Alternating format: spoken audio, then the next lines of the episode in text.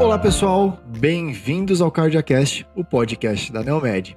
Eu sou Bruno Farias, cofundador da Neomed e seu apresentador, e hoje nós estamos na edição especial do Setembro Vermelho. E para celebrar isso e trazer mais informações para vocês, nós trouxemos aqui a doutora Janaína Bária. Doutora Janaína, bem-vinda ao nosso podcast. Obrigada, obrigada pelo convite. É um enorme prazer estar aqui com você.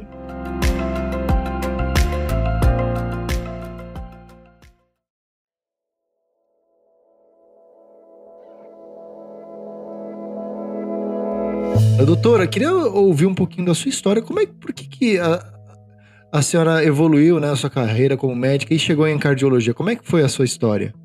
Então, eu senti pela minha necessidade mesmo. Quando eu terminei a, a faculdade, eu fui trabalhar numa unidade básica de saúde e frequentemente pegava pacientes com alterações de eletro, com alterações de pressão arterial, muitos mal conduzidos. E ali foi o meu despertar pela cardiologia. Aí eu acabei entrando na especialização de cardiologia no Hospital Angelina Caron, que é um hospital de grande porte aqui da região metropolitana de Curitiba. E lá, nossa, eu tive uma vasta experiência, tanto da, de manejo hipertensivo, de doenças cardiovasculares, que é o nosso assunto. É, assim, a gente tem um volume muito grande de pacientes desse perfil. Que bacana. Eu gostei da que a senhora comentou da sua história, que ela começa do lado certo, né? Que é o paciente. É, quando a gente olha o paciente e, e olha a história, o histórico dele, é, o quão importante é hoje o diagnóstico prévio ou o diagnóstico é, que a gente chama de early stage, né, o diagnóstico precoce, de fatores de risco e o impacto disso na vida dele é, ao longo do tempo. Então, o que a gente percebe é que muitos pacientes, e a gente vê isso mais ainda no paciente que está no SUS, é que o paciente ele não faz um tratamento preventivo.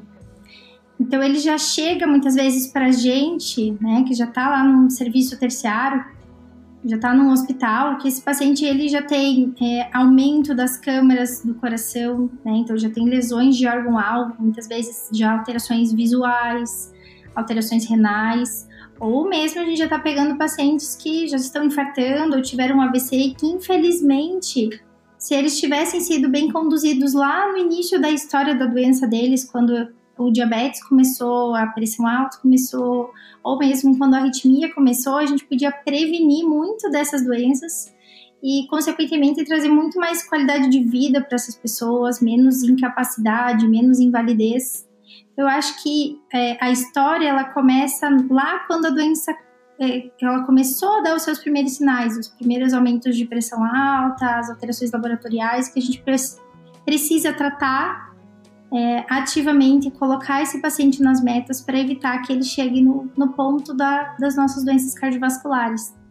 E como que se dá hoje a evolução desse paciente? É a história dele, né? Ele começa até pro, pro médico que está nos ouvindo agora.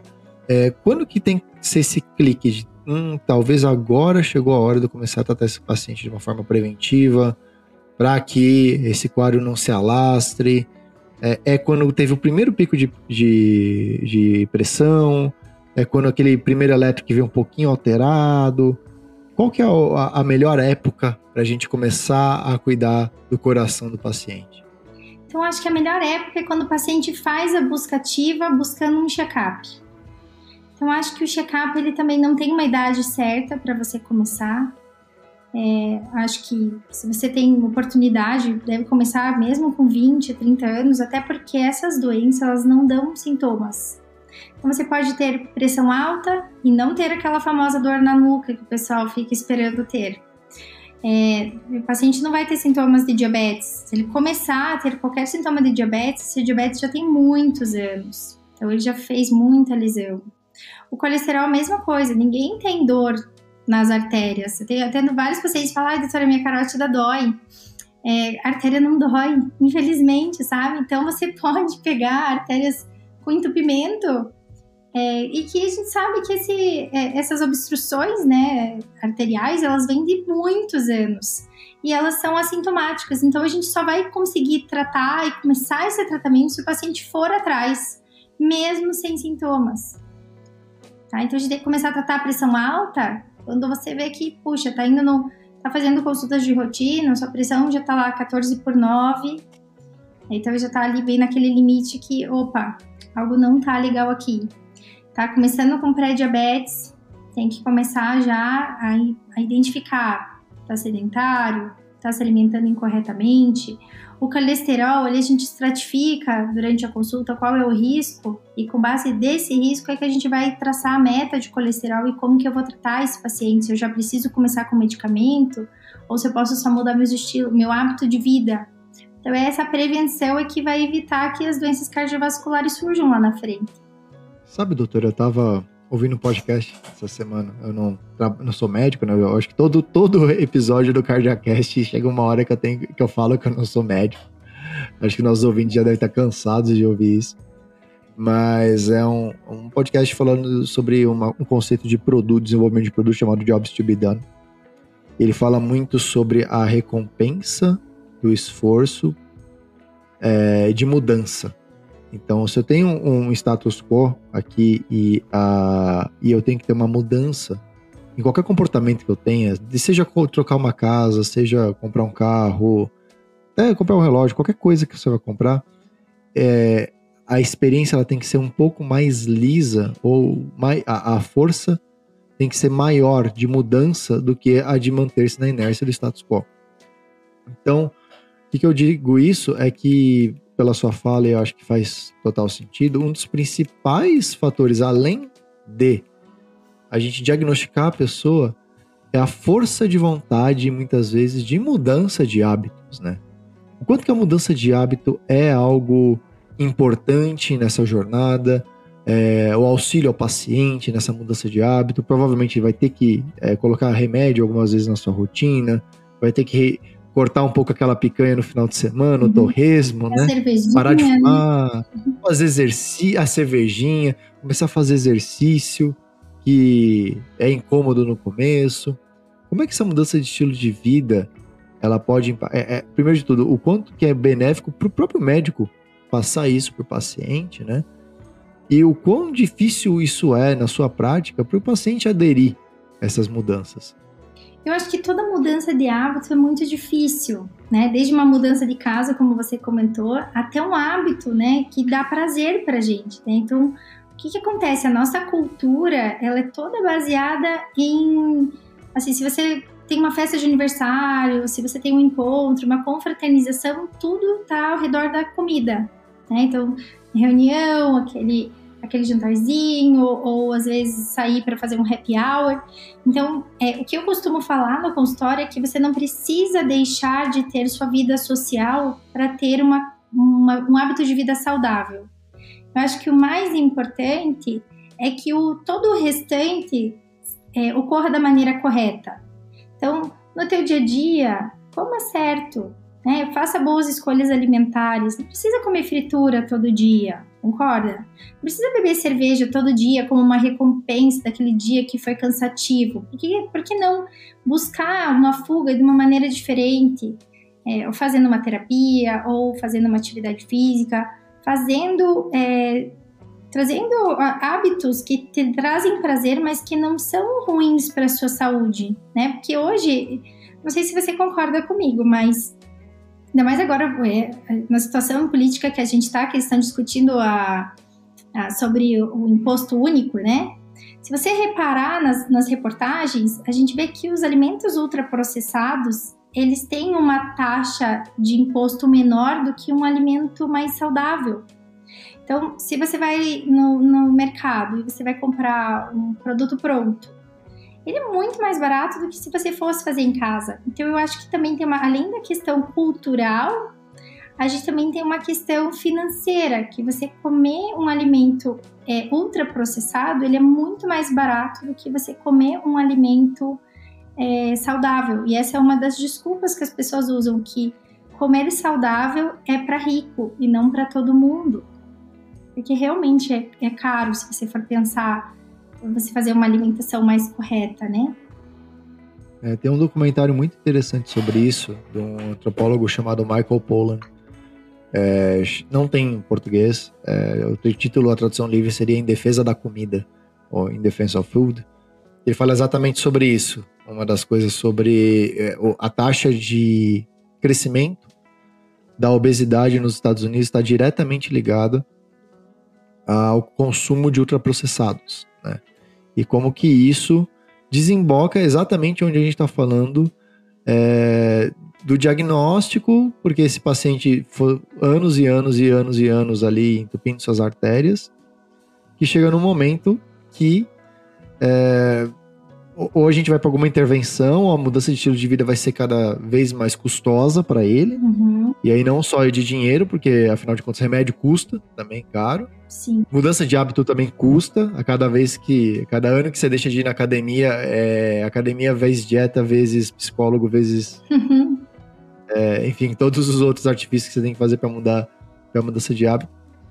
Mas aí, aí uma coisa que o, cardiologista sabe hoje, né, que o médico ele tem que saber hoje, é que esses pacientes eles vão acessar você, uma hora ou outra.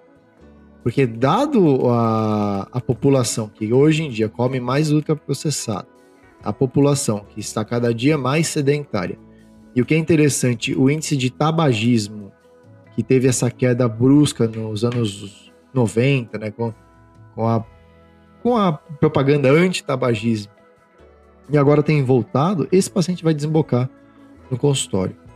E uma das coisas que a gente tem visto bastante aqui, nós temos uma aplicação chamada Cardia, que a gente conversou previamente, né?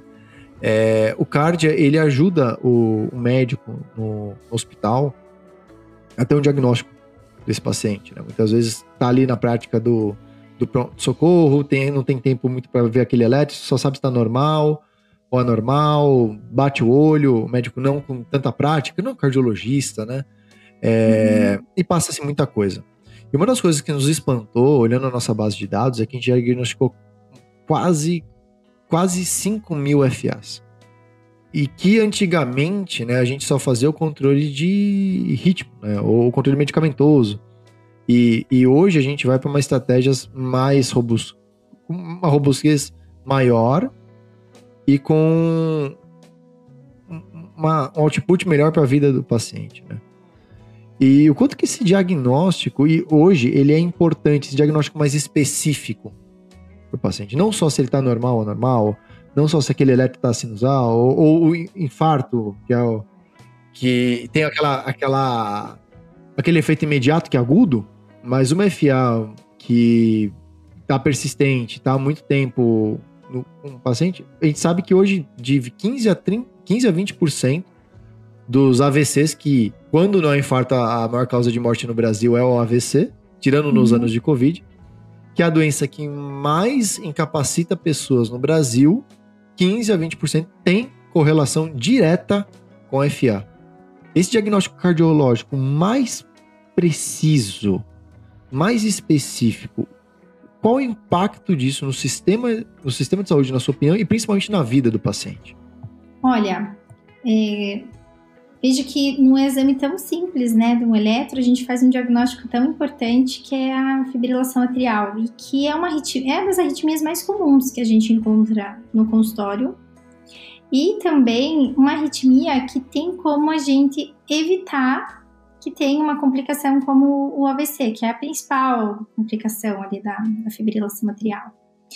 E que a incidência dela vai aumentando ao longo dos anos. Então, é sabido né, que com o envelhecimento, é, a gente vai tendo mais chance de ter o desencadeamento dessa arritmia, tá? E veja, eu acho que o AVC ele é muito incapacitante porque dependendo da extensão a pessoa fica mesmo inválida. E não só para ela, mas toda uma família sofre. Porque muitas vezes a pessoa afetada é aquela que era responsável, muitas vezes, pelo, pela principal fonte de renda familiar. É, a, a, questão é, de autoestima dessa pessoa, ela vai ficar mais dependente de outras pessoas para tomar banho, às vezes para se alimentar. Tem maior risco de infecções pulmonares. Então, se a pessoa tem um acometimento aqui da parte é, de deglutição, ela vai ter mais broncoaspiração, mais pneumonia, mais internamento, é mais tudo, né? Então, é, veja que só o eletro podia ter identificado precocemente algo que a gente podia evitar de acontecer tratar de maneira super adequada. E quando a gente pega né, essa arritmia, logo que ela começa, é possível até fazer um tratamento chamado ablação, que é um procedimento que é, pode fazer com que haja o retorno do ritmo para o ritmo normal e o paciente ainda ganha uns anos de vida sem precisar usar o anticoagulante, que é a medicação que vai ser utilizado para aqueles casos que a, a, fibrilação arterial ela veio, não foi embora mais, e é a medicação que vai prevenir com que o AVC aconteça.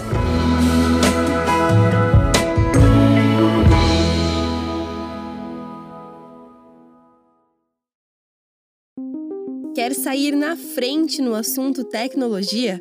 Com o Cardia, você oferece laudos de eletrocardiograma triados por inteligência artificial, capazes de detectar fibrilação atrial. É mais agilidade no atendimento, com laudos realizados por especialistas e destaque em tecnologia para o seu hospital. Acesse www.neomed.com.br e saiba mais.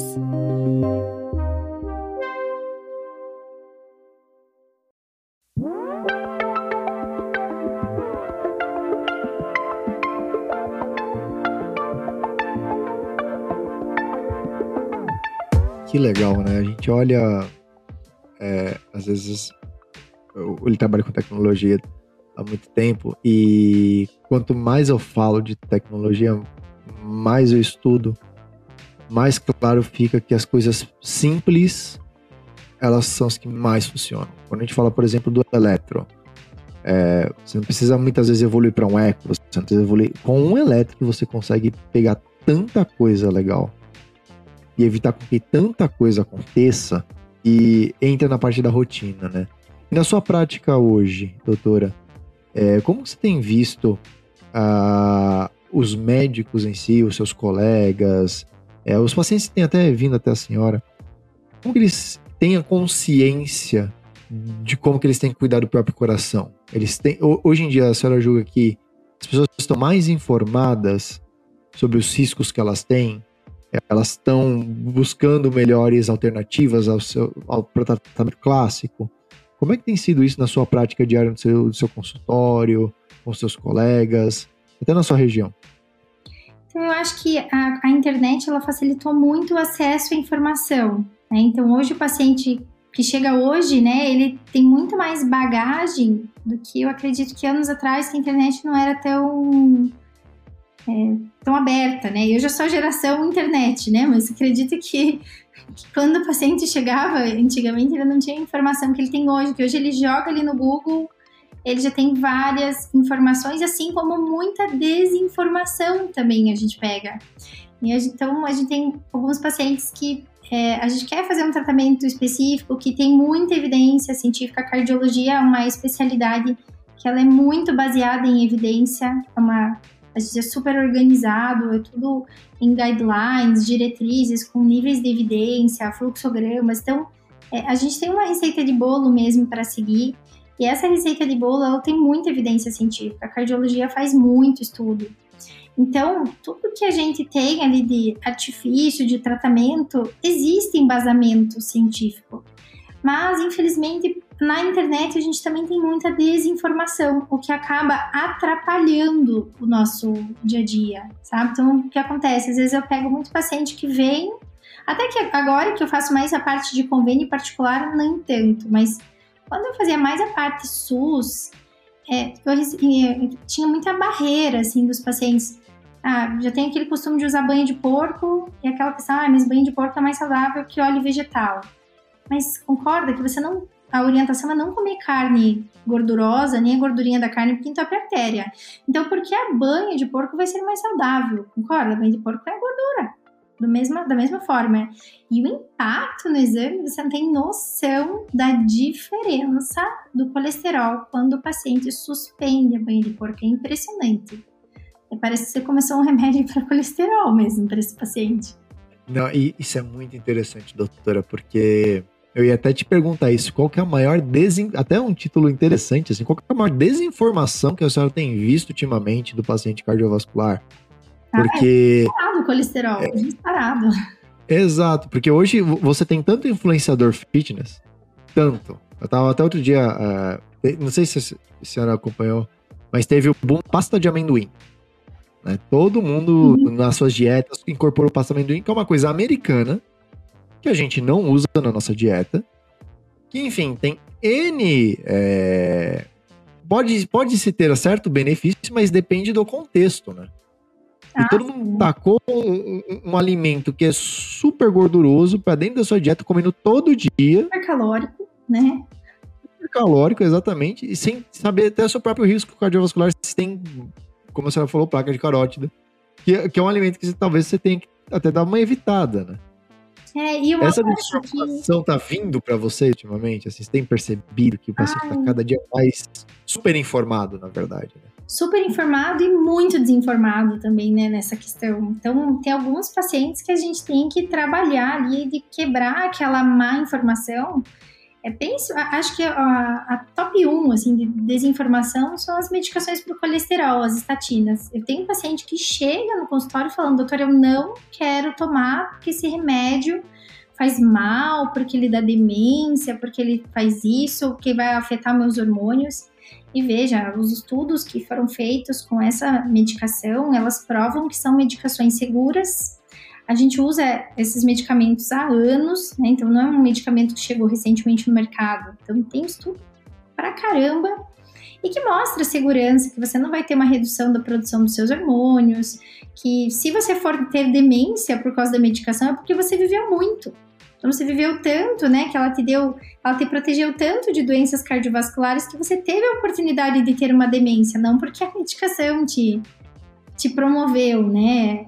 Existe entre correlação e causalidade. não é uma causalidade da medicação, sim, porque você teve mais sobrevida. Então, eu acho que a estatina e a parte do colesterol são as maiores desinformações, assim, que eu vejo no consultório, infelizmente.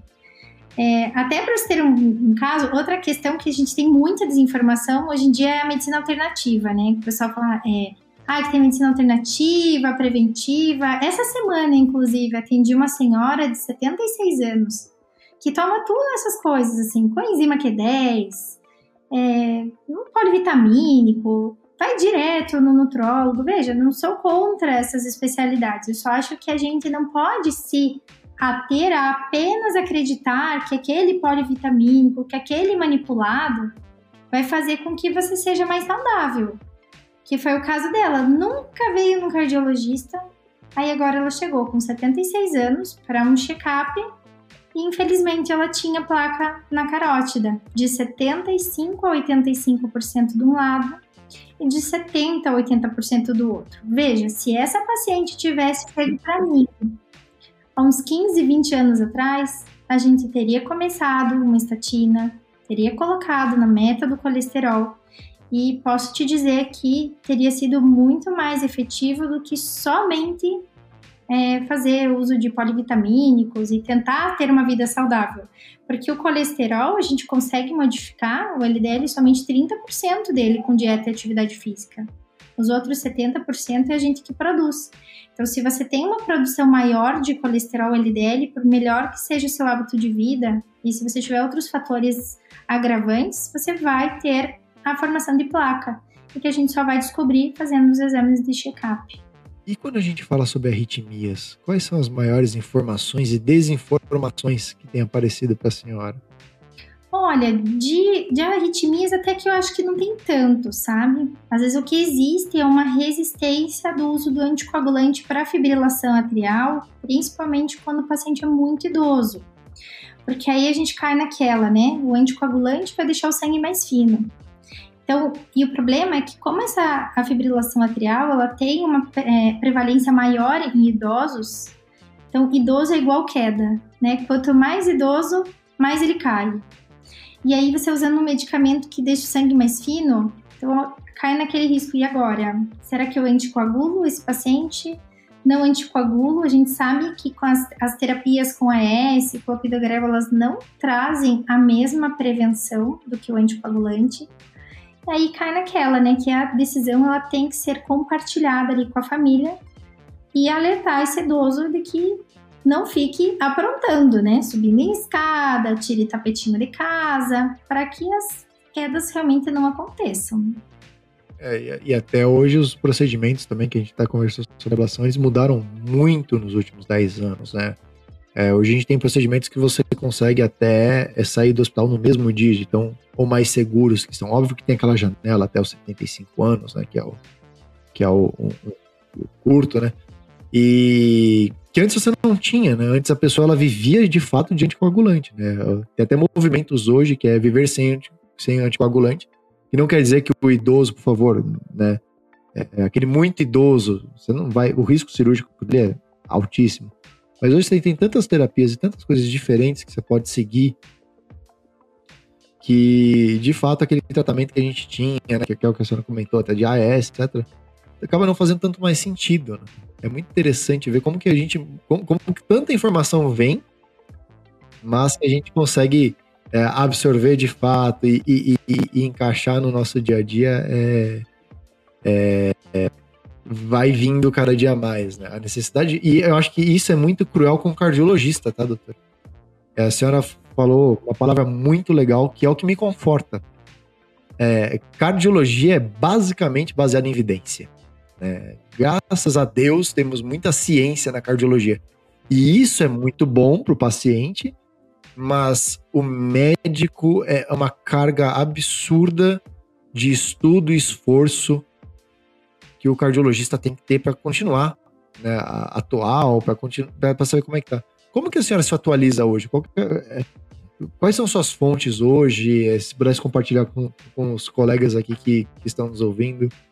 Quais são suas fontes? Como que a senhora organiza a sua rotina de estudo? Porque, de fato, isso é algo que vai acompanhar a vida do cardiologista pro resto da vida.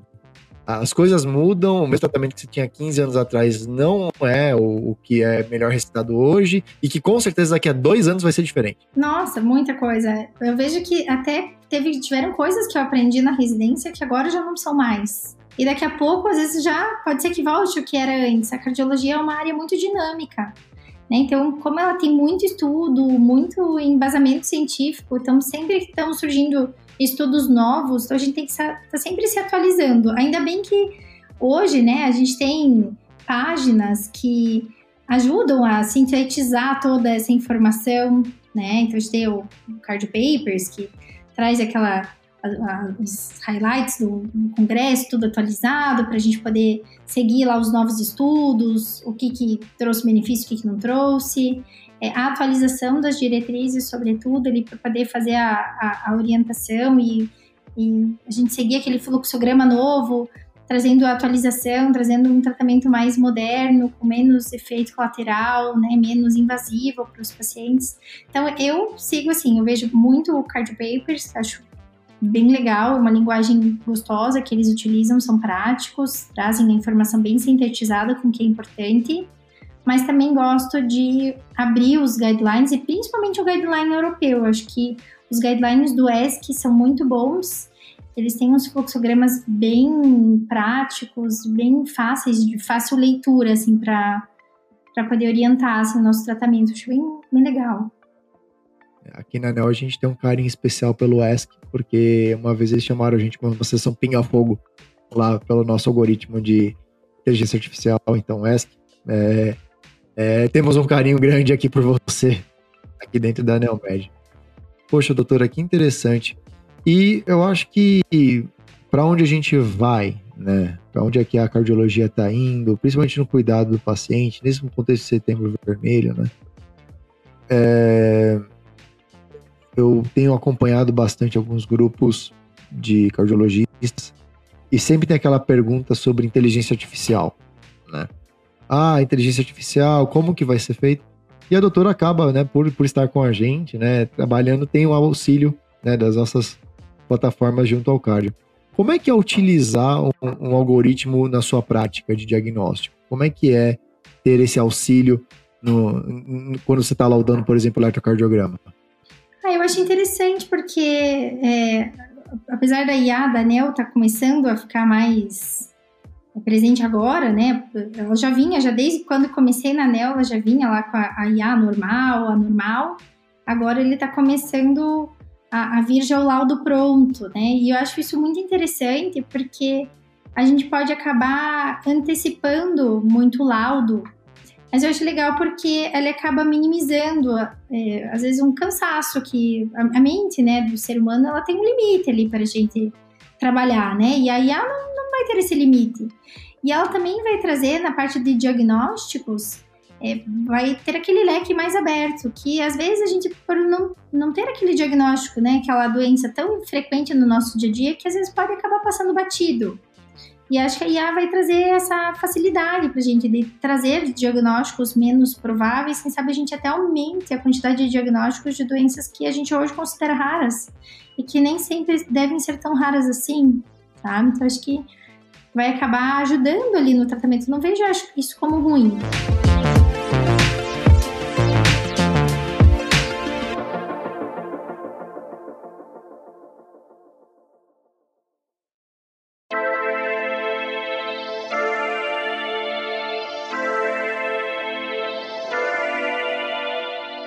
Que legal, doutora. E bom, sobre. Agora a gente está caminhando para o final aqui da, da nossa entrevista. Eu queria fazer a mesma pergunta que eu faço para todos os nossos uh, entrevistados, doutora. É, sempre, sempre dê uma pergunta, né? O que, que você falaria para você mesmo quando você, se você fosse criança e pudesse voltar no tempo, né? O que você falaria para você mesmo quando criança? Ou o que você falaria para você mesmo quando você fosse velho? Mas há 10 anos atrás, acho que é um, sempre um corte bem interessante. Lá em 2013, o que, que a doutora Janaína falaria para ela mesma sobre cardiologia, sobre futuro, sobre profissão? É, se você pudesse voltar, o que você falaria para você mesma de 10 anos atrás? Nossa, que pergunta difícil. Por isso que eu gosto dela. Nunca parei para pensar.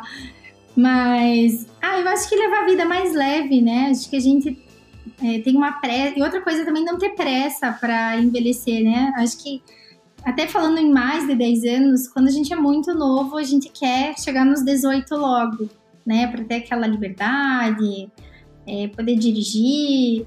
Mas eu acho que a gente tem que aprender a viver um dia de cada vez, sabe? Parar de ser ansioso, de querer viver o amanhã e aproveitar cada dia como se ele fosse único né? Porque a gente nunca sabe o que, que vai vir lá pela frente. E que a, a nossa experiência, né? A gente, a nossa evolução, ela vai chegar, né? Claro, eu acho que não chega para todos. Eu acho que a evolução ela chega para quem quer, né? Para quem busca uma evolução. Eu acho que se a gente quer ser uma pessoa melhor, é, sei lá, melhor emocionalmente, um melhor profissional, a gente tem que ver que é um degrau de cada vez, e que a gente tem que ir construindo sem pressa e curtindo o processo. Eu acho que falaria isso para a Janaína lá de 10 anos atrás. A Janaína que nem tinha não tinha se formado ainda. Pega leve, vai com calma, confia em você. É, que é um degrauzinho de cada vez mesmo, que a, a experiência ela vai sendo é, conquistada ao longo do tempo. É, e isso tudo tem a ver com prevenção, né? E tudo tem a ver com prevenção. Se falasse com a Janaína criança, né? Eu acho que também essa, essa pegada que a gente tem hoje do ultraprocessado, ela não existia há tanto tempo atrás. Eu acho que essa pegada do ultraprocessado dos últimos anos, eu não te diria, assim, pelo menos eu, para ter esse acesso essa informação, ela não, não tem cinco anos que está sendo batido nesse tipo de alimento. Quando a gente era criança, quem nunca comia bolacha traquinas ou bolacha recheada? Miojo, é, suco de pacote, né? É, eu acho que era assim a, a, sensação do momento, era muito prático. A gente pensa, se quer, não quer tomar água, abrir um pacotinho e tá lá o suquinho, né? Ou sei lá, bisnaguinha. Se você for ler as, os ingredientes de bisnaguinha, tem, tem substâncias ali que aumentam o risco de câncer do intestino, que a gente dá para o nosso filho. Então, acho que a gente tem que é, ficar mais atento, porque hoje a gente tem muita informação. Acho que não tem desculpa hoje de, ah, eu não sabia. É só você buscar, pode até ser canais de notícia mesmo, normais, a gente encontra informação sobre isso e no próprio Instagram tem muita página de nutricionista, de pessoas que falam muito sobre esse assunto que a gente tem que buscar a informação, ela tá lá, é só a gente observar e daí vem aquela pegada do hábito, né? A gente identificar o que não é um bom alimento, o que não é um bom hábito, e aí a escadinha. Vá mudando um passo de cada vez, não queira mudar teu mau hábito do dia para noite, isso impacta demais. Comece aos poucos, comece diminuindo a cerveja no final de semana, reduzindo a quantidade de cigarro que você fuma todo dia, não precisa parar de repente. Vá substituindo sua fuga por outras, por outras fugas mais saudáveis, né?